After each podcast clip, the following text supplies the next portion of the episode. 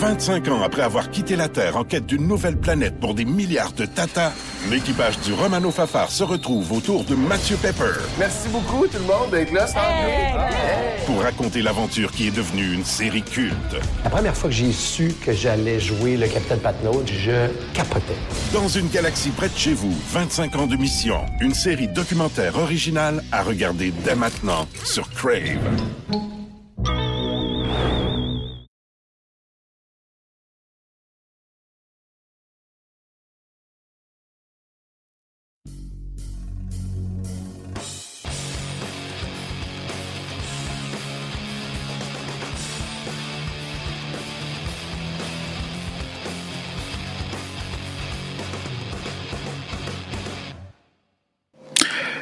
Tout le monde, bienvenue à notre présentation hebdomadaire de Sur la glace, notre avant-dernier rendez-vous de la saison. On va s'en faire une dernière la semaine prochaine avant la Coupe Memorial slash la Coupe Calder, on ne sait pas. Est-ce que le Rocket va participer à la Coupe Calder? Le Rocket qui euh, peut dire mission accomplie, revenu de Springfield en fin de semaine avec une victoire et une défaite. À l'aube de trois matchs à la Place Belle ce soir, 8 juin, le mercredi 8 juin. Vendredi et samedi, match 4 et 5 sont assurés maintenant, tous présentés sur les ondes de RDS. Est-ce que le Rocket de Laval, à la cinquième saison de son existence, va pouvoir se qualifier pour la grande finale de la Coupe Calder? Comme on dit, il en reste quatre et le Rocket est au plus fort de la course présentement. Il en sera évidemment abondamment question dans notre balado-diffusion de cette semaine. On va également aussi beaucoup parler des éliminatoires de la Ligue de hockey junior majeur du Québec et de cette finale de la Coupe du Président qui bat son plein entre les Cataractes de Shawinigan et les Islanders de Charlottetown. Ce soir, RDS 2 vous présentera le match numéro 3 en direct du centre Gervais Auto à Shawinigan. Les Cataractes qui ont pris les devants 2 à 0 face aux Islanders de Charlottetown. Beaucoup de controverses au niveau de l'arbitrage. Ça, c'est pas un sujet euh, nouveau. C'est assez récurrent chaque année. Euh, je vais en parler tantôt. Je vais vous dire ce que j'en pense. Euh, de tout ce qui s'est passé en termes de controverses au niveau de l'arbitrage dans la Ligue de hockey junior majeur du Québec ces derniers jours. On va également parler de ce qui se passe en Ontario et dans l'Ouest parce que, comme je le disais, la Coupe Memorial approche à grands pas. Dans une douzaine de jours, on sera tous à Saint John au Nouveau-Brunswick pour euh, la présentation de la Coupe Memorial. Je veux vous dire qu'aujourd'hui, c'est une journée un peu spéciale, une journée pour euh, au niveau de la famille qu'on va se souvenir, hein, parce que RDS ce soir présente le match numéro 3 de la série de la Ligue américaine entre Laval et Springfield. Je serai à la description avec mon collègue Bruno Gervais. Andréane Barbeau sera avec nous à l'animation. Ça, ça va se passer à la Place Belle, RDS 19h. Mais à RDS 2 à 19h, Jasmin, mon fils, sera à la description du match entre les Cataractes et les Islanders de Charlottetown à Shawinigan. Évidemment, hein, euh, je vous apprends rien, on ne peut pas être à deux endroits en même temps. Alors, euh, ce soir, je suis à Laval, Jasmin est à Shawinigan pour euh, assurer la description du match. Il sera là avec Marc-André Dumont et François-Étienne Corbin. On le sait que c'est le retour du hockey junior, du hockey de la Ligue canadienne à RDS cette année. Je m'en réjouissais beaucoup. J'étais loin de me douter lorsqu'on a fait cette annonce qu'en pleine finale de la Coupe du Président, le Rocket de Laval serait encore en action, mais c'est le cas présentement. Alors, demain, je vais aller décrire le match numéro 4 à Shawinigan et je serai de retour vendredi et samedi pour les matchs numéro 4 et 5 à Laval. Euh, si évidemment la série se poursuit au-delà de demain, ben, Jasmin sera avec Marc-André à Charlottetown samedi après-midi pour le match numéro 5. RDS va vous présenter tous les matchs de la série finale de la Ligue junior majeure du Québec jusqu'à sa conclusion, jusqu'à la remise de la Coupe du Président. Nos collègues à TSN présentent en ce moment également les matchs finales de la Ligue de l'Ontario et de la Ligue de l'Ouest. Donc, si vous voulez suivre ça aussi, euh, nos collègues sont là aussi. Il était question à RDS qu'on puisse présenter également des matchs de ces finales, mais là, évidemment, avec le Rocket, avec euh, la Coupe du Président au Québec, disons que nos ondes euh, sont pas mal occupées présentement. On s'en réjouit, on a beaucoup de plaisir avec ces matchs-là. Ce soir, en plus, il n'y a pas de match Ligue nationale, donc euh, toute l'attention est sur le Rocket et sur la Coupe du Président. On en est bien heureux du côté de RDS. Donc, euh, mes invités au cours euh, de l'émission, ben, on va s'entretenir un petit peu plus tard avec Xavier Bourgault, choix de première ronde des Oilers d'Edmonton, attaquant des Cataractes de Shawinigan, qui a réussi une première en 53 ans d'histoire, c'est-à-dire marquer la même année trois buts en prolongation en séries éliminatoires. Il y en a qui l'ont déjà fait, trois buts en carrière sur deux ans ou sur trois ans en séries éliminatoires, mais la même année, c'était jamais arrivé. Jusqu'à présent, Xavier Bourgault donc, a inscrit trois buts gagnants en prolongation sur les cinq victoires que les Cataractes sont allés chercher jusqu'ici en prolongation. Alors, on s'entretient avec Xavier Bourgault un petit peu plus tard. On va s'entretenir dans quelques instants aussi avec le collègue Patrick Friolet, qui était à l'entraînement du Rocket de Laval ce matin euh, pour euh, surveiller tout ça pour euh, RDS et pour notre en vue de notre préparation de notre match de ce soir. Alors, ça bouge beaucoup.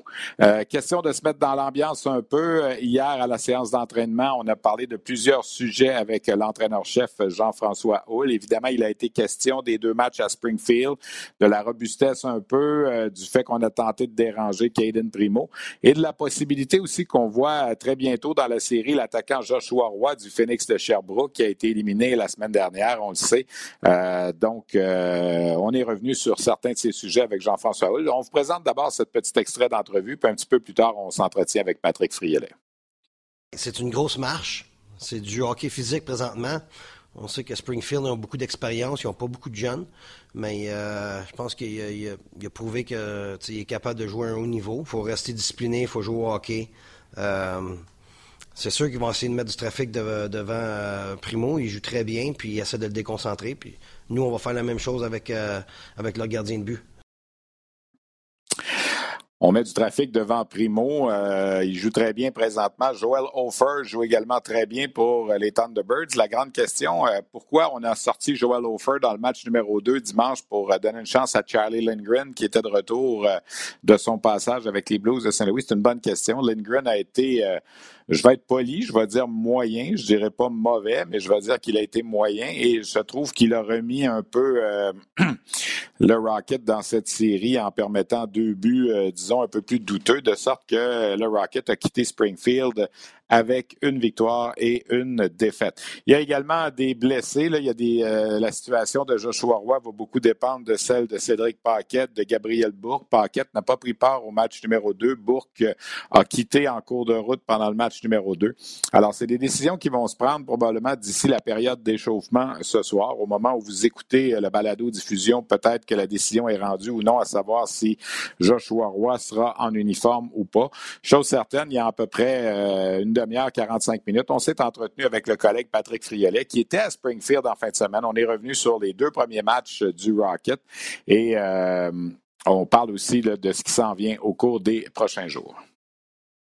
Le collègue Patrick Friolet est allé faire un tour du côté de Springfield. Il a assisté aux deux premiers matchs euh, de la série. Patrick, je pense que c'était inespéré de voir le Rocket euh, revenir avec deux victoires, mais ça a failli une victoire, la, la, job est faite, comme on dit. Hein. Oui, 2 minutes 54, c'est ce qui restait à la troisième période du premier match, euh, qui était contrôlé par le Rocket généralement. On gardait les joueurs à l'extérieur, puis on faisait de l'excellent travail défensivement. On a réussi à frustrer les Thunderbirds dans les deux premiers matchs. Honnêtement, euh, oui, facilement, le Rocket pourrait mener 2 à 0 dans cette série-là. Ça s'est décidé avec euh, une ouverture pour Matthew Pekka qui est venu de façon inespérée. Matthew Pekka qu'on a peu vu depuis le début de cette série-là, mis à part ce but-là. Même chose pour Sam Anas du côté des Thunderbirds.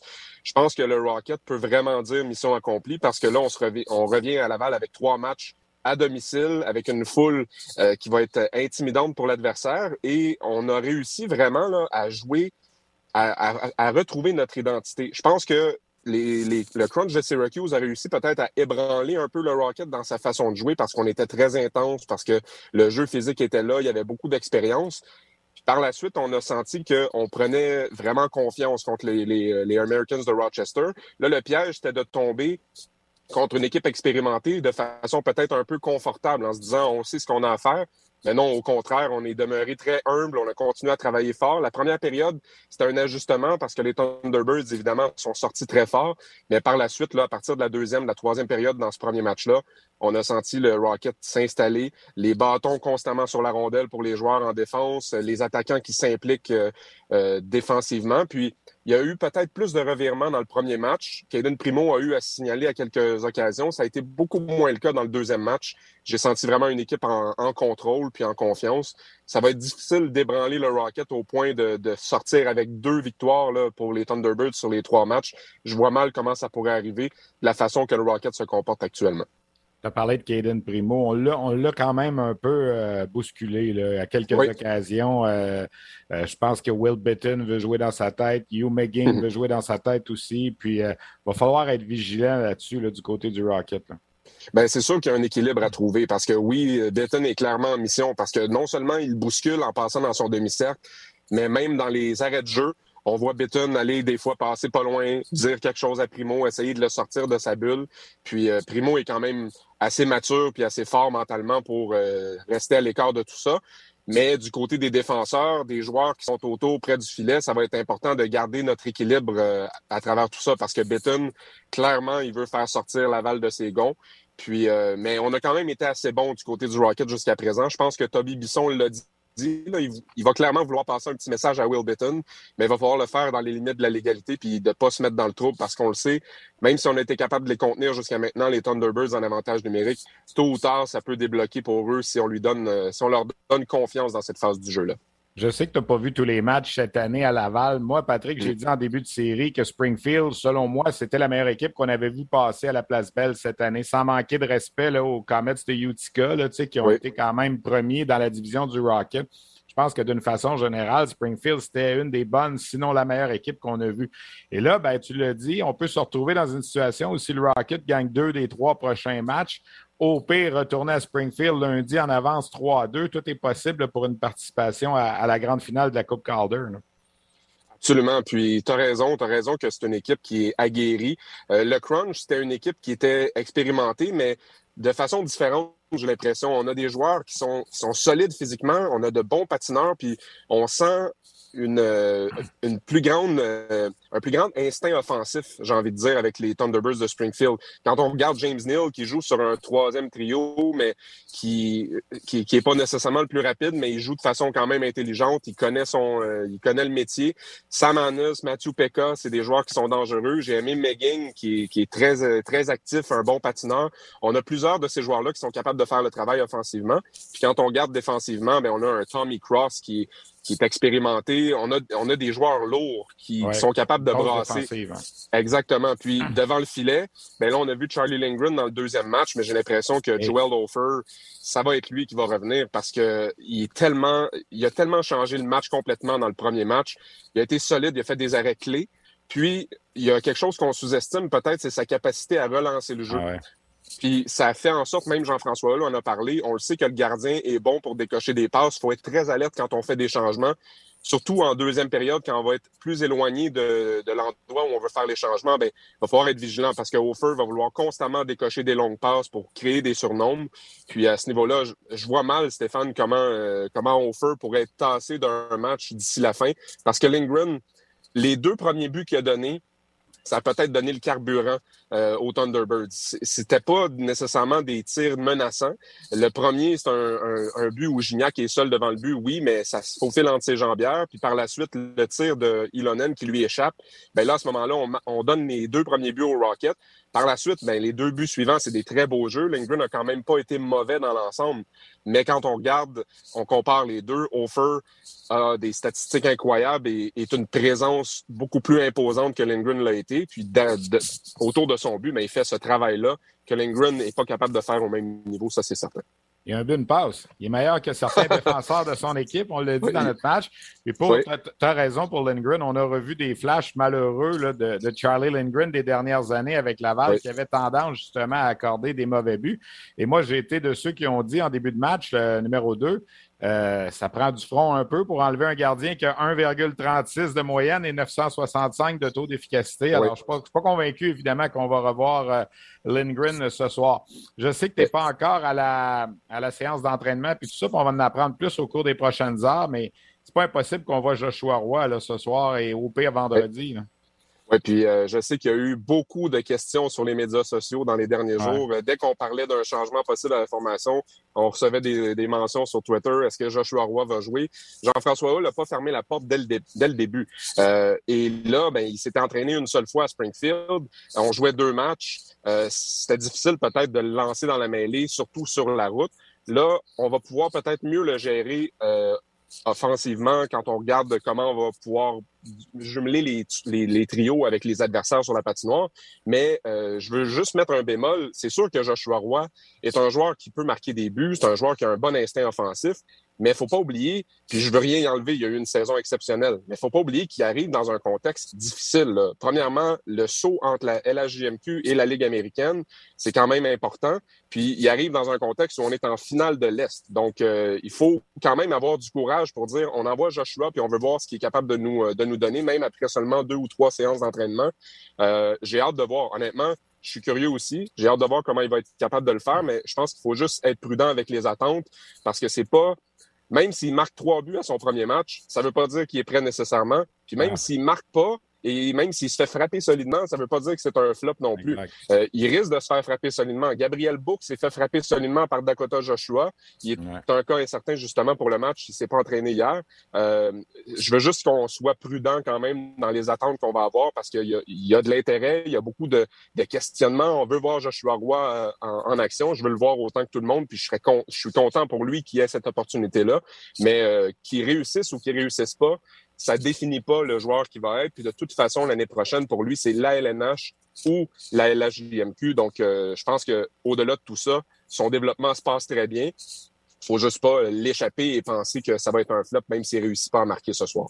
La marche est plus haute du junior à la Ligue américaine que de la Ligue américaine à la Ligue nationale. Puis on l'a vu dans les dernières années. On a vu des gars, sans rien leur enlever, là, mais des, euh, des Antoine Waked puis des Alexandre Alain qui avaient eu des statistiques à l'âge de 20 ans sensiblement les mêmes, même peut-être un petit peu moins que Joshua Roy a eu à 18 ans cette année.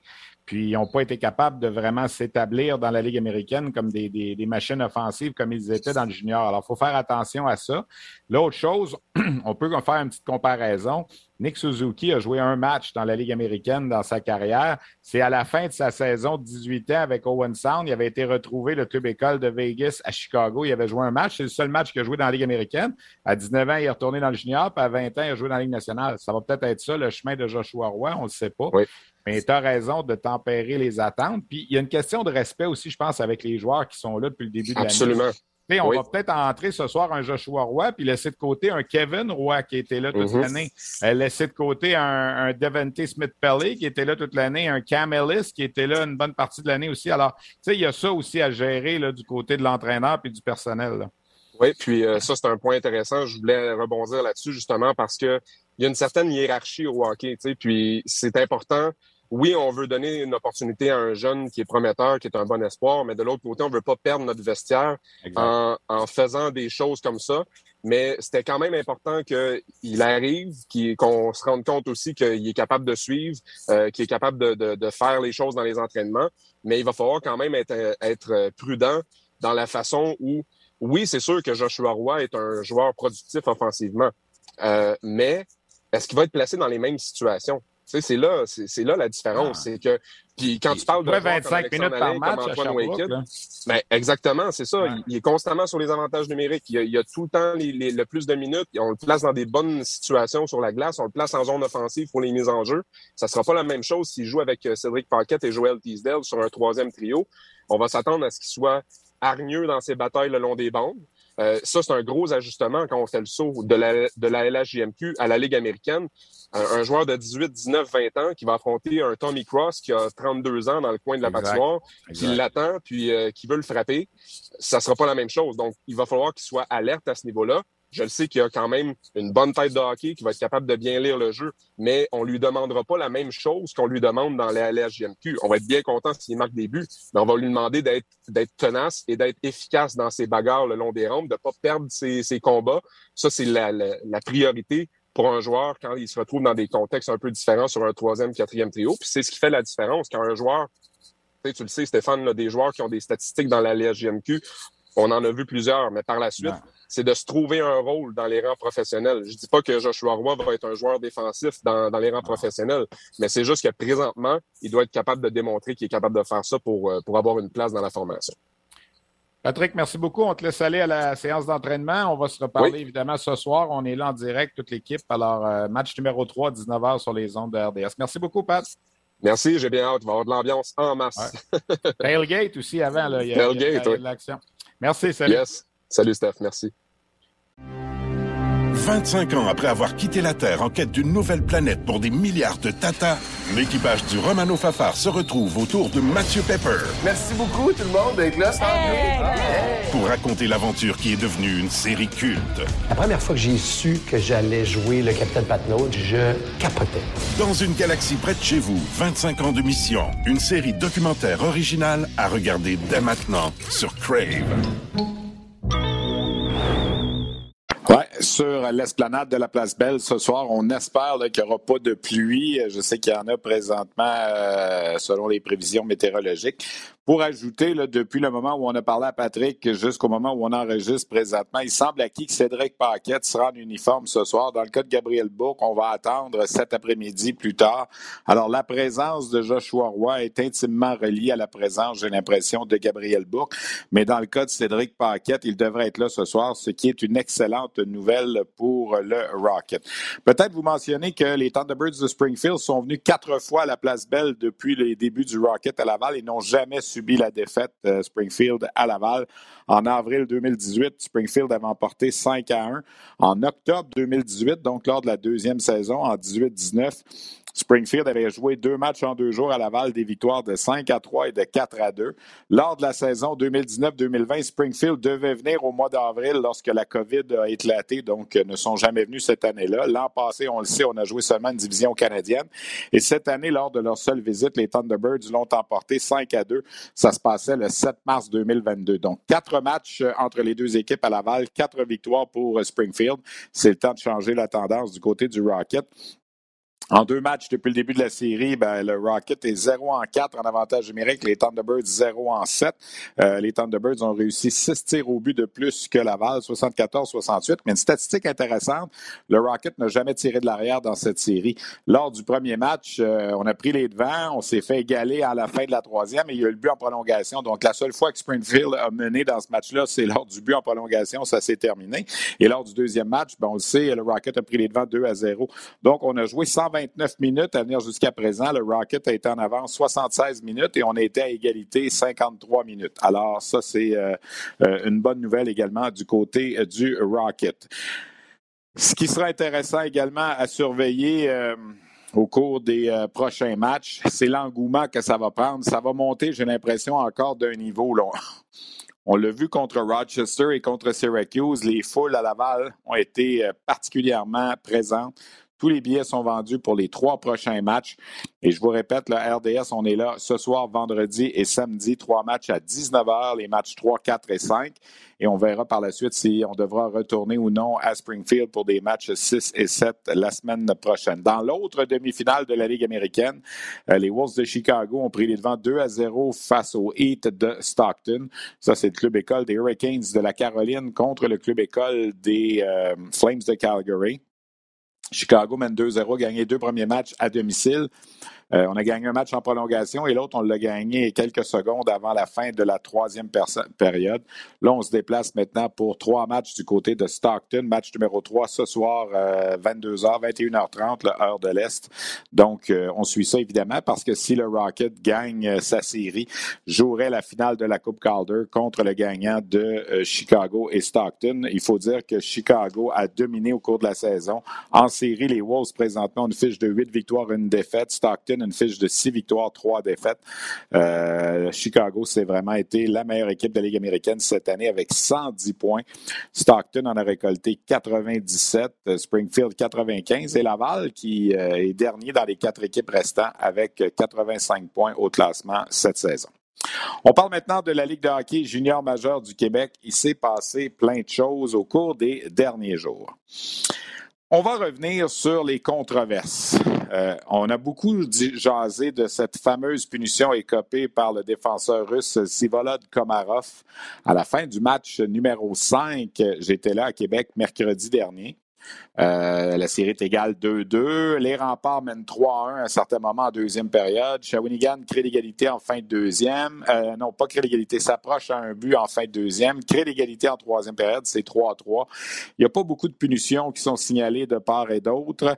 Et là, finalement, avec euh, une minute neuf secondes à écouler en troisième, l'arbitre Olivier Gouin, puis je ne veux pas spécifier lui plus qu'un autre, je sais qu'il a été identifié par des partisans des remparts, évidemment, parce qu'on a fait le lien avec euh, euh, la finale de 2015 où ce même Olivier Gouin avait signalé une infraction là, en deuxième période de prolongation lors du match numéro 7 contre les remparts et ça avait pavé la voie à la victoire et à la conquête de la Coupe du Président de l'Océanique de Rimouski en 2015. Bref, tout ça pour vous dire que c'est pas facile, on le sait, l'arbitrage.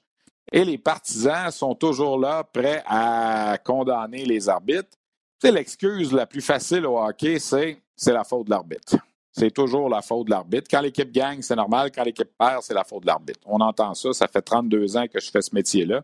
Euh, j'ai dû entendre ça 2468 fois minimum et je suis conservateur. Ce que j'aimerais dire, c'est que Normalement, une infraction devrait être signalée en tout temps, que ce soit avec une minute neuf secondes à jouer, que ce soit en prolongation, que ce soit en début de match. Une infraction, c'est une infraction. Il y a cette mentalité-là au hockey où on dit, les plus vieux vont toujours dire, ah, l'arbitre, faut pas qu'il influence le résultat du match, puis qu'il a donné une punition quand il reste une minute neuf secondes. Ça, c'est l'arbitre qui détermine l'issue du match. Si l'arbitre ne donne pas la punition, il influence aussi le déroulement du match parce que si tu avais mérité un avantage numérique puis tu ne l'as pas, puis que l'équipe qui aurait dû être punie ne l'est pas et qu'elle marque, moi, je pense que tu as influencé l'allure du match aussi. Là, les gens disent, il avait serré son sifflet tout le long en troisième période. Oui, c'est possible. Puis il n'est pas le premier à faire ça. Puis, euh, euh, puis là, je parle de l'incident à Québec. Puis après ça, on va parler de l'incident à Charlottetown aussi. Euh, la vérité, là, c'est que c'est un, sport mené par des humains. Puis il faut arrêter de, voir des complots partout. Il y a tout le temps des complots. Ah, la Ligue veut pas que les Maritimes gagnent. Ah, la Ligue veut que Québec gagne. Ah, la Ligue veut que Shawinigan gagne. Ah, la Ligue veut que non, non, non, non. Il n'y a pas de ça. Oubliez ça. La Ligue s'en fout carrément de qui gagne, qui perd. Il euh, faut que le produit sur la glace soit le mieux possible. Certains vont dire les arbitres sont pourris. Moi, je vais vous dire quelque chose. Ça fait 32 ans que je fais ça.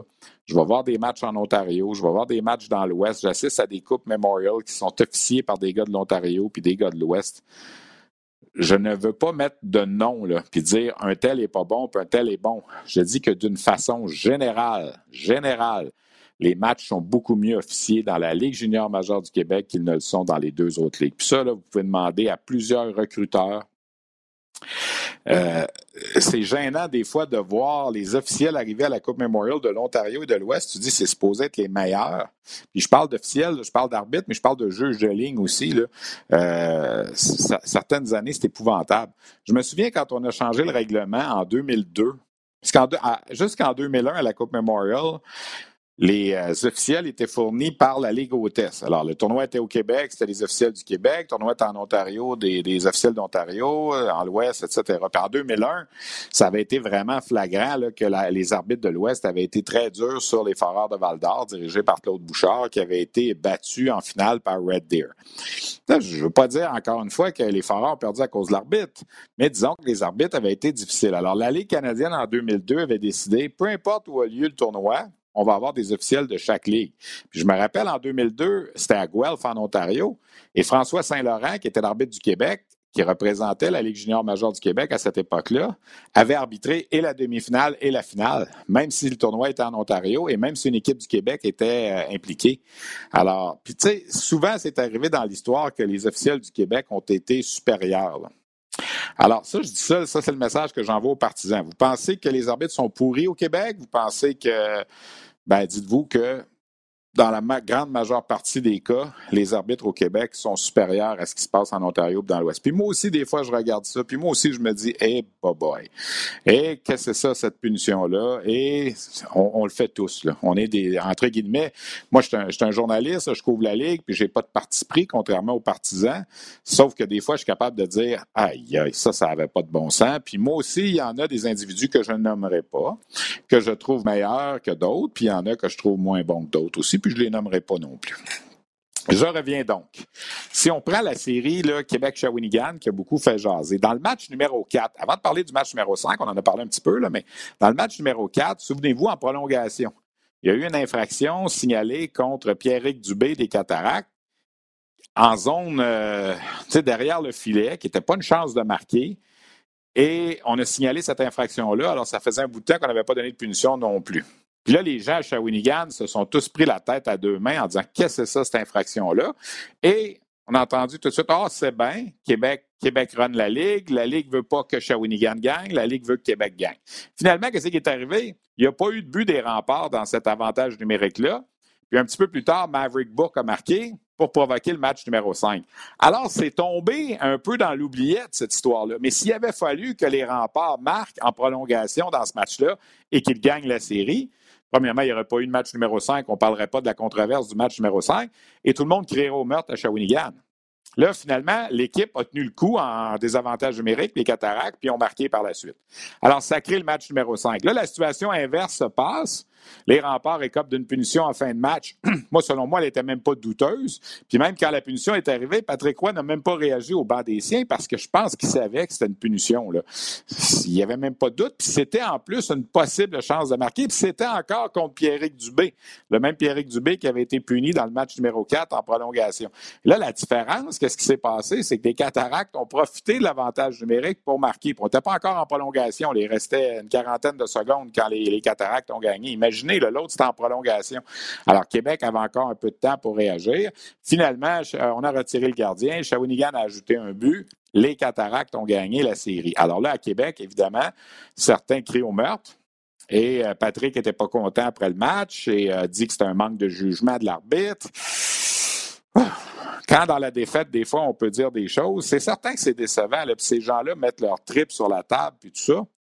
Euh, moi, je pense que dans un cas comme dans l'autre, on aurait crié au meurtre. Si, Québec avait compté en prolongation dans le match numéro 4, on aurait crié au meurtre du côté de Shawinigan. Puis là, ben, dans le match numéro 5, c'est Québec qui est un peu, euh, comme on dit, défavorisé, appelons ça comme ça. Euh, la punition, selon moi, à Komarov était plus méritée que celle à Dubé dans le match numéro 4. Mais bon, celle à Dubé, il n'y a pas eu de conséquences. Fait qu'on n'en parle plus. Mais celle à Komarov, il y a eu des conséquences. On en parle.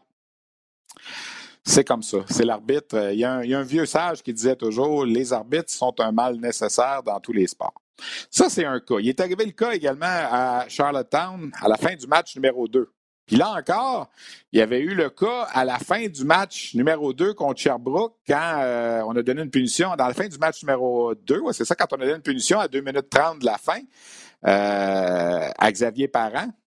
Fin du match numéro 1, à Xavier Parent qui a pavé la voie à la victoire des Islanders. C'est ça aussi, ça a fait jaser, mais c'était une punition qui était méritée. Sauf que parce qu'elle arrive à 2 minutes 30 de la fin, tout le monde crie au meurtre. Ça se peut pas donner une punition comme ça. C'était une infraction. L'erreur, c'est pas d'avoir à signaler l'infraction. L'erreur, c'est de l'avoir commise en zone offensive. Xavier Parent, qui avait frappé son rival Lucas Cormier, dans le fond, ça a donné un avantage numérique. Puis Charlottetown a marqué. Si Charlottetown ne marque pas, on n'en parle pas de cette punition-là, mais on en a parlé beaucoup à Sherbrooke à cause de ça aussi. Alors, je reviens à la punition pour l'infraction sur le hors-jeu. C'est sûr que ça, c'est un règlement qui fait jaser. Si tu prends la rondelle avec ta main sur la glace ou dans puis que tu transportes la main comme joueur de centre avec la main, il y a une infraction de signaler. Là, il restait une minute quand ça a été signalé. Les Islanders venaient de prendre les devants 3-2. Et là, Xavier Simoneau est chassé pour cette infraction-là par le juge de ligne, Matt X. Ce n'est même pas l'arbitre qui a signalé, c'est le juge de ligne.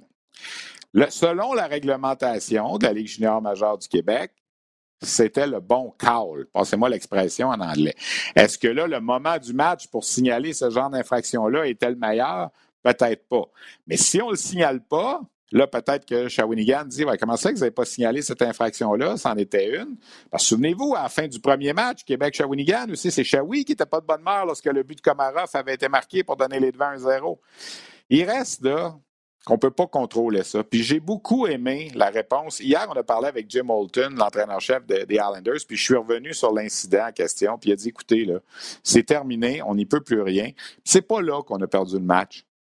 Ils ont dominé durant tout le match, les Islanders. Ils n'ont pas été capables de creuser l'écart. Le gardien Lavallée était très bon dans le match numéro 2. Puis si on avait tué le fameux désavantage numérique, on aurait gagné le match, puis la série serait égale 1 à 1. Là, on s'en est allé en prolongation parce que Dubé, encore lui, a égalé la marque. Il restait 6 secondes. Ça a provoqué le match en prolongation. Si Charlottetown gagne au début de la prolongation, probablement que l'infraction de Simoneau, on n'en parle pas autant. Là. Mais là, Shawinigan a gagné en prolongation. Là, Shawinigan mène 2 à 0. Fait que là, les partisans de Charlottetown, j'ai vu sur les médias sociaux, ah, on le sait, la Ligue ne veut pas que les Maritimes gagnent. Ça, premièrement, c'est complètement ridicule. Je veux dire, si la Ligue a 6 de ses 18 équipes dans les Maritimes, pourquoi la Ligue ne voudrait pas que les Maritimes gagnent? Si c'est ça, pourquoi la Ligue donne la Coupe Memorial à une équipe des Maritimes si on ne veut pas les avoir là? C'est complètement ridicule, ça. Les partisans, si vous pensez que votre ville est défavorisée, ôtez-vous ça de la tête. Il n'y en a pas de complot. Il n'y a pas personne, il n'y a, pas de Gilles Courteau qui appelle les arbitres et dit là, tu vas donner des punitions à soir à cette équipe-là parce que je veux pas qu'ils gagnent. S'il vous plaît. Soyons sérieux, là, quand même. Je veux dire, c'est pas. Euh, Bref, cette punition-là, pour le, fameux erreur sur la mise en jeu, était un peu tirée par les cheveux. Mais on a appliqué le règlement. Que voulez-vous qu'on fasse? C'est 2 à 0 pour Shawinigan. Et Charlottetown va tout faire pour se relever à compter de ce soir, match numéro 3. Alors, c'est mon point que je voulais jaser un peu sur les arbitres. Ça pour vous dire que ce soir, il va peut-être avoir encore une décision controversée. On ne le souhaite pas. On ne souhaite jamais qu'il y ait des décisions controversées. Mais de signaler une infraction à un certain moment, c'est pas parce qu'il reste une minute ou qu'on est en prolongation qu'on ne peut pas le faire. Puis on l'a fait dans le match numéro 4 à Shawinigan, puis on l'a fait avec euh, quelques instants à faire dans le match numéro 5, on l'a fait avec quelques instants à faire dans le match numéro 2 à Charlottetown. Ça risque d'arriver encore ce soir, demain, la semaine prochaine, le mois prochain, ça risque d'arriver dans la Ligue nationale. Il y en a des erreurs dans la Ligue nationale aussi. Souvenez-vous, Vegas contre Minnesota, il y a quelques années, là, le fameux coup de bâton là, euh, lors d'une mise en jeu, puis par la suite, euh, Vegas a donné trois buts dans le, désavantage numérique, pas perdu le match. Facile de dire que c'est à cause de l'arbitre. Faites ta job aussi, là. Tu sais, je veux dire, présentement, le désavantage numérique des Islanders, il n'est pas fort là, contre Shawinigan. Ça ne marche pas, pas en tout. Présentement, les gardiens de Shawinigan sont meilleurs que la PENA de Charlottetown. Il y a ça aussi, il faut tenir en ligne de compte. Alors, de dire que c'est 2 à, 2 à 0 Shawinigan en ce moment à cause des arbitres, je trouve ça gratuit un petit peu. Euh, puis de dire que Shawinigan a battu Québec à cause de l'arbitre, je trouve ça gratuit aussi. Québec naît 3 à 1 dans le match numéro 5. Québec naît 2 à 1 dans cette série-là. Puis ça, on dirait qu'il n'y a pas personne qui en parle. Alors, c'est facile de dire on a perdu à cause d'arbitre. Ça dédouane. On a perdu à cause de l'arbitre. Mais il y a peut-être d'autres affaires qui sont passées dans la série avant qu'il faudrait regarder aussi. Dans l'histoire de la Ligue de hockey junior majeur du Québec, huit fois, une équipe euh, qui a perdu les deux premiers matchs a finalement renversé la vapeur pour gagner la série. Alors, c'est ce que Charlottetown doit faire. C'est arrivé une seule fois en finale en 1995. Je parlais en, 2015 plutôt. Je parlais tantôt de Rimouski contre Québec. C'est là que ça s'est passé. Euh, Rimouski avait perdu deux premiers matchs à domicile contre les Remparts et était revenu pour gagner la série en sept matchs. Alors ce soir, les Cataractes ont une chance de prendre les devants 3 à 0 dans la série. Ils reçoivent les Islanders de Charlottetown. Pas, pas besoin de vous dire qu'il y a de l'engouement en Mauricie pour cette série-là. Match numéro 4 sera présenté également demain sur les ondes de RDS. Je serai d'ailleurs à Shawinigan demain pour la description du match numéro 4. Je ne peux pas y aller ce soir en raison du match contre, entre Laval et Springfield. Alors, euh, Jasmin Leroux sera là ce soir avec le collègue Marc-André Dumont. Et hier, en marge de cette série-là, on a fait un brin de jasette avec Xavier Bourgault des Cataractes de Shawinigan qui a marqué trois buts en prolongation depuis le début des présentes séries. C'est du jamais vu dans l'histoire de la Ligue de hockey junior major du Québec. Voici cet entretien avec l'espoir des Oilers d'Edmonton.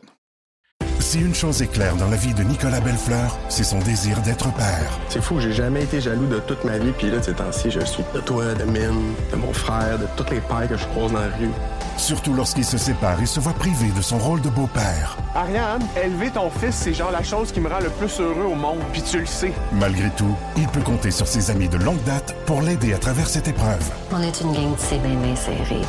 Belle-Fleur, une série originale Crave à regarder maintenant sur Crave.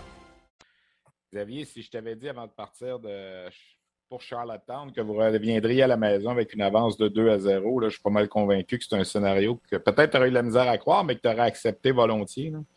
Oui, c'est sûr. C'est sûr que je l'aurais accepté, c'est sûr, mais de, juste d'aller chercher une victoire, je pense arrêter plus que satisfait, plus que en tant qu'équipe.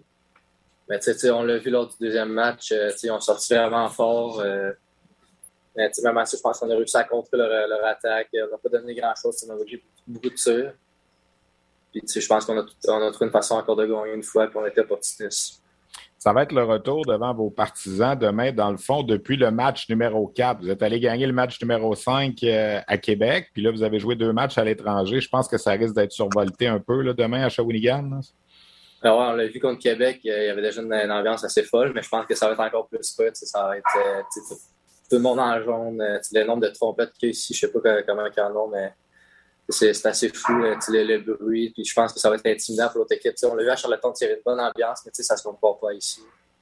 Les maritimes, c'est différent avec les foules du Québec. on, le voit, on le voit à chaque année, puis c'est encore le cas cette année. Vos partisans vous apportent beaucoup d'énergie. Oui, vraiment. On nous attendait à l'aéroport, puis on n'a même pas encore gagné. On voit vraiment le soutien. Euh, ça sent ici à Export Shawinigan. On voit vraiment que son, sont dédiés à nous, même s'il n'y a pas tout le temps eu des années faciles. depuis qu'on arrivait à 16 ans, on a mangé beaucoup de, beaucoup de volets. Là, on a eu des games de 11-0, puis ils continuent à nous voir à l'arena pareil. Puis c'est, ils méritent d'avoir, euh, d'avoir une équipe comme ça cette année. Tu viens juste de mentionner quelque chose, je pense, qui est extrêmement important. On n'a pas encore gagné. Je pense que c'est ça, il faut, retenir. Là. C'est, 2 à 0, mais ça s'est déjà vu des équipes qui remontent des déficits de 2 à 0. Oui, c'est sûr. Puis en plus, on l'a vu dans la série contre Sherbrooke, ils ont gagné leur game euh, à l'extérieur. C'est sûr que les autres, ils sont encore dans la série. C'est juste 2-0, c'est un 4 7 puis ça peut être. C'est encore une longue série, donc euh, c'est sûr que c'est de se focuser match par match. Puis, euh, on sait qu'ils vont sortir vraiment fort, mais ça va être à nous de, de, sortir encore plus fort, puis de, nous d'être les agresseurs face à eux. Vous êtes passé très près d'être éliminé plus qu'une fois. Si on regarde le match contre Québec, le match numéro 4, vous étiez en prolongation. À certains moments, vous avez eu un désavantage numérique. La ligne est mince entre on, était à ça de se faire éliminer, puis là, on est à ça de gagner la Coupe du Président, dans le fond. Ben, comme tu dis, à ce moment, on serait peut-être en vacances, mais sais, mentalement, tu te dis, on a passé peut-être à un but, on a gagné en prolongation, tu passes à un but près d'être euh, éliminé, mais on a trouvé une façon encore. Là, d'un match numéro 5, tout par rue, on a trouvé une façon, on, même encore là, on perdait 3 Donc, tu, mentalement, des fois, c'est dur, mais on dirait qu'en tant qu'équipe, on trouve tout le temps une façon de, dans le match. On ne dit pas jamais, puis je pense que c'est tout le monde qui contribue. Euh, défensivement, je pense qu'on donne beaucoup de ça, puis on donne pas grand-chose à l'autre équipe. Euh, puis, euh, c'est encore, encore vraiment le fun de jouer au hockey, donc on trouve tout le temps de, de revenir. Le but en fin de deuxième à Québec la semaine passée a peut-être changé les choses. Le but de Haas, quand il restait peut-être deux minutes en deuxième, vous êtes rentré au vestiaire 3-2 au lieu de 3-1, puis ça vous a redonné peut-être le, boost que ça prenait. Oui, il a fait vraiment du bien. Ça a donné du momentum à l'équipe. Je pense que ça, ça a mis Québec un peu ses talons. Puis, encore une fois, à Charlottetown, c'était 2-1. Puis, on se rappelle ce qu'on a fait. On l'a déjà fait. Donc, c'est sûr que c'est une forme d'expérience. Puis, on, on sert de ça pour se motiver. C'est c'est 2-1, ils nous dominent, mais c'est juste une shot, ça peut être 2-2, puis en prolongation, tout peut arriver. Donc, euh, on reste tout le temps dans le match, même à ça. Quand, quand, une équipe veut gagner un championnat, évidemment, ça prend du talent, ça prend de la persévérance. Des fois, ça prend un peu de chance aussi. Est-ce que vous avez l'impression qu'en ce moment, tout ça roule pour vous autres? Là? Ben ouais, on dirait qu'il y a vraiment quelque chose de spécial dans ce groupe-là. Euh, on est vraiment soudés, puis on dirait, on trouve tout le temps, comme tu as dit, il y a vraiment quelque chose de spécial. Puis oui, on se crée notre propre chance, fait son travail pour. Euh, cette année, ça a vraiment été très facile. Beaucoup de blessures. On a fini euh, septième, mais je pense que ça ne démontre pas vraiment le, classement final. Puis, euh, je pense que c'est vraiment ça qui a fait en sorte que tout le monde a pris l'expérience. Les plus jeunes, ils ont beaucoup de temps de glace. Puis là, je pense que ça a vraiment aidé tout le monde dans l'équipe. En quoi, Xavier, moi, dans, mon quand je regardais l'analyse de la série au départ, je disais ouais, peut-être que Charlottetown a une petite coche sur Shawinigan, mais j'avais beaucoup misé aussi sur le fait que vous êtes un groupe qui a été élevé ensemble. Il n'y a eu pas tant eu de transactions que ça si on compare peut-être à une équipe comme, comme Charlottetown, où on est allé chercher beaucoup de joueurs au fil des dernières années. vous êtes, vous êtes le groupe ensemble, surtout toi, tu fais partie des cinq gars qui ont été repêchés, qui ont grandi ensemble. Est-ce que tu penses que ça, ça fait une différence en ce moment? Euh, définitivement, je pense que oui. Euh, oui, on n'a pas été chercher beaucoup de joueurs, mais je pense que c'est vraiment la chimie d'équipe. Je me rappelle les Huskies, mon année de 16 ans, eux aussi avaient développé leurs joueurs dans leur organisation. Puis je me rappelle, c'était peut-être pas l'équipe qui avait nécessairement le plus de talent. Il y avait Walter de Romanville qui avait été beaucoup chercher de joueurs, beaucoup de talent, mais je pense que c'est vraiment la chimie d'équipe qui amène ça. Puis on le voit ici à Chaoui on est élevés ensemble, on a grandi, on a appris à perdre, on a appris à gagner aussi. Donc, euh, c'est vraiment le fun de voir ça aujourd'hui. La prolongation, ça semble être votre spécialité aussi. Cinq victoires en cinq matchs. Toi, tu as compté trois buts. Ça s'était jamais vu là, dans, l'histoire de la Ligue. Qu'est-ce qui arrive quand vous retournez au vestiaire entre la troisième et la prolongation? Avez-vous l'impression que c'est, euh, vous êtes confiant, vous êtes sûr que vous allez gagner? Euh, oui, ben là, ça commence à être euh, répétitif, mais ouais, on se dit, en prolongation, tu, donnes tout dernièrement, je pense aussi c'est on se crée notre propre chance. On travaille pour euh, toutes les efforts qu'on fait, tous les sacrifices qu'on fait durant la game, je pense, en bloquant les tirs. ça nous ramène euh, à gagner des games. en prolongation, c'est tu diriges, les rondelles au filet, puis tout peut arriver. Donc, euh, on, dirait qu'on crée notre propre chance, on, on lâche jamais comme on fait. On, on perd des matchs d'un, mais on tout le temps remonter. Quand on regardera l'année 2021-22 en, en, rétrospective, il est arrivé beaucoup de choses encore championnat du monde junior euh, à moitié. Oui, tu fais l'équipe, après ça, tu te blesses, après ça, le tournoi est cancellé. Là, tu arrives à euh, Shawinigan, qu'est-ce qui se passe en ce moment? Quand tu regardes cette, saison-là, c'est un, peu, euh, un peu beaucoup. Là. il y a beaucoup de choses qui s'est passées, comme tu as dit. C'est une longue saison, encore une fois. présentement, tu joues en compte au mois de juin. il y a eu tellement de choses qui se sont passées. On dirait que c'est comme une. comme on reprend la saison de l'année passée un peu. L'année passée, j'ai joué, je pense, 29 games on est passé en première ronde. Donc, c'est sûr, de, cette année, c'est vraiment le fun de, de pouvoir attraper ce temps-là puis jouer le nombre de matchs que peut-être l'année passée, on aurait pu euh, jouer de plus en série. Mais c'est, vraiment le fun de pouvoir se rattraper de ce côté-là. Sans se projeter trop loin, il faut rester dans le présent, mais les joueurs sentent qu'est-ce que ça représenterait pour Shawinigan si vous arrivez à gagner cette série-là? Ben, c'est sûr, c'est. Euh, du côté des deux équipes, c'est leur première présence, euh, ben, leur, première chance de gagner une première coupe. Donc, c'est sûr que ça serait vraiment incroyable. Je pense la ville, on a déjà eu la Coupe Mémoriale, on l'a vu, l'ambiance qu'il y avait. Puis là, tu sais, avec euh, la première Coupe du Président, ça serait vraiment. Ça serait fou à Shawinigan. Déjà qu'il y a l'ambiance partout dans la ville, ça, ça, se voit, ça se sent. Les... Tu t'en vas juste au resto, puis tu sais, tout le monde te reconnaît, tout le monde te souhaite bonne chance. Donc, ça serait vraiment incroyable. Xavier, merci beaucoup. Bonne chance pour euh, la suite des choses. On va être là à compter de, demain là, pour présenter les matchs. Puis, on dit, ben que, que, le meilleur gang. Merci beaucoup. Ouais, merci beaucoup. Merci, Xavier. Alors, trois buts en prolongation la même année, c'est du jamais vu. Il y avait six autres joueurs dans l'histoire de la Ligue de hockey junior majeur du Québec qui avaient déjà inscrit deux buts en prolongation la même année. Mais euh, d'en faire trois la même année, honnêtement, c'est euh, c'est beaucoup de... C'est du stock comme on dit, quand, quand la prolongation commence. Alors, euh, Maverick Book en a marqué un également, Angus Booth en a marqué un, et les trois autres appartiennent à Xavier Bourgault. Vous savez, les Cataractes tentent de briser une séquence. Là, on est rendu à 53 ans dans la Ligue de hockey junior majeur du Québec sans jamais, jamais avoir gagné un, un championnat, une Coupe du Président. Les Blades de Saskatoon dans la Ligue de l'Ouest, ça fait 56 ans qu'ils sont... Euh, euh, dans la Ligue depuis 1966, n'ont jamais réussi à gagner. Il y a d'autres formations comme ça qui euh, cherchent un premier championnat. Les Pats de Regina, on parle de 42 ans. Les Warriors de Mouja, 37 ans. Euh, même chose là, pour les Frontenacs de Kingston, les Wolves de Sudbury en Ontario. Ça fait 50 ans qu'on n'a pas gagné de championnat. Alors, c'est sûr que si jamais Shawinigan l'emporte cette semaine, que ce soit demain, que ce soit la semaine prochaine, c'est quelque chose de spécial qui va euh, qu'on va vivre à Shawinigan. Un mot sur les euh, autres nouvelles de la semaine dans la Ligue de hockey junior majeur du Québec. Du côté de Batters, on a tenu une conférence de presse mardi pour confirmer que Jason Clark allait non seulement demeurer comme entraîneur, mais il allait également devenir maintenant le nouveau directeur général de l'équipe. Euh, Sylvain Couturier a démissionné, on le sait, il était là depuis une vingtaine d'années, dont une quinzaine comme directeur général. La rumeur d'ailleurs envoie Sylvain Couturier avec les Eagles du Cap-Breton. Euh, j'ai l'impression que ça va être confirmé euh, cette semaine dans le cas de dans le cas de Sylvain Couturier et du Cap-Breton. Alors lui va remplacer Jacques Carrière qui lui a démissionné également de son poste avec les Eagles. il y a les remparts qui ont tenu ce matin leur leur bilan, leur conférence de presse bilan de la dernière saison. On sait que lors de l'élimination mercredi dernier, Patrick Roy avait été évasif un peu quant à son retour l'an prochain comme entraîneur, comme directeur général. Il n'y a pas eu de précision là-dessus euh, concernant l'avenir de Patrick Roy. Tout ce qu'on a été permis d'apprendre ce matin, en tout cas, de, je lisais les collègues, j'ai suivi un peu le point de presse euh, du coin de l'œil. Euh, Viljami Mariala, le Finlandais, ne sera pas de retour l'an prochain, va rester en Finlande. Alors, on devra se dénicher un autre Européen là, du côté des remparts pour euh, accompagner Sivolod Komarov, le défenseur russe. Euh, mais pour ce qui est de l'avenir de Roy, ben, c'est euh, pour l'instant la période de réflexion, les vacances. Moi, j'ai comme l'impression qu'il sera de retour.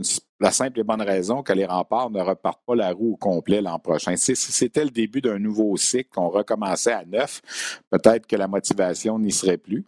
Mais euh, les remparts vont avoir encore une solide formation l'an prochain. La plupart des meilleurs éléments de l'équipe sont de retour. Évidemment, on parle des joueurs de 20 ans, comme toutes les équipes, mais dans l'ensemble, le noyau est quand même assez solide. Un sujet qui a fait beaucoup jaser depuis hier également, c'est le nouveau logo des Saguenayens de Chicoutimi. Puis là, j'embarquerai pas dans une euh, polémique. Euh, est-ce qu'il est beau, est-ce qu'il est pas beau? C'est juste que ça fait jaser. Quand tu changes de logo d'une équipe qui est installée depuis longtemps, qui est une institution, tu viens un petit peu, comme on dit, brasser les, convictions. Et là, certains déplorent le fait qu'on ne voit plus le mot Chicoutimi, qu'on ne voit plus Saguenay-Lac-Saint-Jean sur le logo. Vous avez sûrement vu sur les médias sociaux de quoi ça a l'air. C'est une espèce de S qui peut représenter la rivière Saguenay puis tout ça. Puis euh, la couronne est encore là, le bleuet est encore là, mais on a beaucoup épuré. On est allé à la mode un peu des euh, les tendances, si on veut, des années 2020. Euh, alors, quand tu regardes les publications sur les médias sociaux, ben, tu peux classer ça en deux colonnes. Il y en a qui s'arrachent les cheveux de sa tête, qui comprennent pas pourquoi on a changé ça. Il y en a d'autres qui trouvent ça super beau. Euh, je me souviens, il y a une vingtaine d'années, lorsqu'on avait changé le logo à RDS, je sais pas si vous vous souvenez, le logo d'RDS, au début, les, les points jaunes, là, avec, c'était comme des, des, des des lumières, si on veut, jaunes dans un écran noir. Puis on était arrivé avec le nouveau logo rouge. Tout le monde avait un peu sursauté, tu sais. Puis finalement, ben, ça fait 20 ans que le logo est là, puis il est, apprécié, puis il est aimé. Mais c'est certain que quand tu touches à, une institution, appelons ça comme ça, ben tu, tu risques de, brasser les convictions un petit peu. Alors, c'est le 50e anniversaire des Saguenayens l'an prochain. Euh, c'est le 50e anniversaire, soit dit en passant, des Olympiques aussi, à Gatineau. Mais euh, de ce côté-là, on n'a pas changé de logo, là, mais euh, à suivre donc cette histoire du logo des Saguenayens de Chicoutimi. Euh, vous mentionnez peut-être qu'en Ontario et dans l'Ouest, en Ontario, les Spitfires de Windsor mènent 2 à 1 la série finale contre Hamilton. Ça, c'est une grosse surprise. Euh, match numéro 4 à Windsor vendredi. Euh, les Bulldogs qui se sont présentés dans cette finale-là, 12 victoires et aucune défaite. Et là, ben, les Spitfires sont allés chercher deux des trois premiers matchs. Donc, c'est une surprise, il n'y a pas de doute. Dans l'Ouest, ben, Edmonton a pris les devants 2 à 1 hier contre les Thunderbirds de Seattle en remportant le match numéro 3 4 à 0. Euh, blanchissage pour Sébastien Cosa et un autre but pour Caden Goulet, le défenseur qui appartient aux Canadiens. Le match numéro 4 a lieu également ce soir à Seattle. C'est présenté à TSN en fin de soirée, heure de l'Est, 22 h Donc, euh, si vous voulez suivre un peu Caden Goulet et euh, les All Kings d'Edmonton, c'est à TSN ce soir. Peut-être vous mentionnez en terminant qu'on a euh, confirmé l'horaire du tournoi Linka Gretzky cette semaine. C'est ce championnat qui a lieu à chaque été pour les moins de 18 ans. Ça aura lieu à Red Deer du 31 euh, euh, oui, c'est ça, du 31 juillet au 6 août prochain. RDS va vous présenter euh, sept matchs de ce tournoi-là qui aura lieu donc en plein été, en pleine canicule. Le 31 juillet, donc à 21h, Canada-Suisse. Le 2 août, Canada-Slovaquie à 21h. Le 3 août, Canada-Suède. Il y aura congé euh, le 4. Les deux demi-finales auront lieu le 5 août et les deux finales auront lieu le 6 août. Et par la suite, le championnat du monde junior va commencer le 9 août à Edmonton. Donc, on aura trois semaines de hockey là, du, du 1er au 21 août, du 31 juillet au 21 août, si on veut. On aura trois semaines de hockey sur les ondes de RDS, le Linka Gretzky pour les moins de 18 ans et la reprise du mondial junior des, moins de 20 ans qui aura lieu à compter du 9 août. On sera là. Donc, on va sortir de nos vacances durant l'été pour euh, venir vous présenter ces, euh, ces, tournois de hockey-là. Euh, suivez évidemment les médias sociaux pour en apprendre davantage. Il y a le Combine qui s'est tenu également en fin de semaine, qui a fait beaucoup jaser. Les collègues sont allés rencontrer les espoirs à Buffalo Plusieurs reportages sont présentés sur le rds.ca. Éric Leblanc était là-bas en compagnie de Nicolas Landry. Alors, euh, je vous invite à suivre ça au cours des prochaines semaines. On a tenté de connaître un peu mieux tous ces joueurs qui seront repêchés à compter du euh, à compter de la séance de sélection de la Ligue euh, nationale qui aura lieu les 7 et 8 juillet prochains. Parlant de la séance de sélection, le Canadien a annoncé ce matin que c'est à compter de vendredi. Donc, ce vendredi, le 10 juin, dans deux jours, que les billets seront mis en vente pour assister à la séance de sélection de la Ligue nationale. Je ne sais pas trop comment ça fonctionne. Habituellement, c'était gratuit. Là, je pense qu'on doit acheter des billets.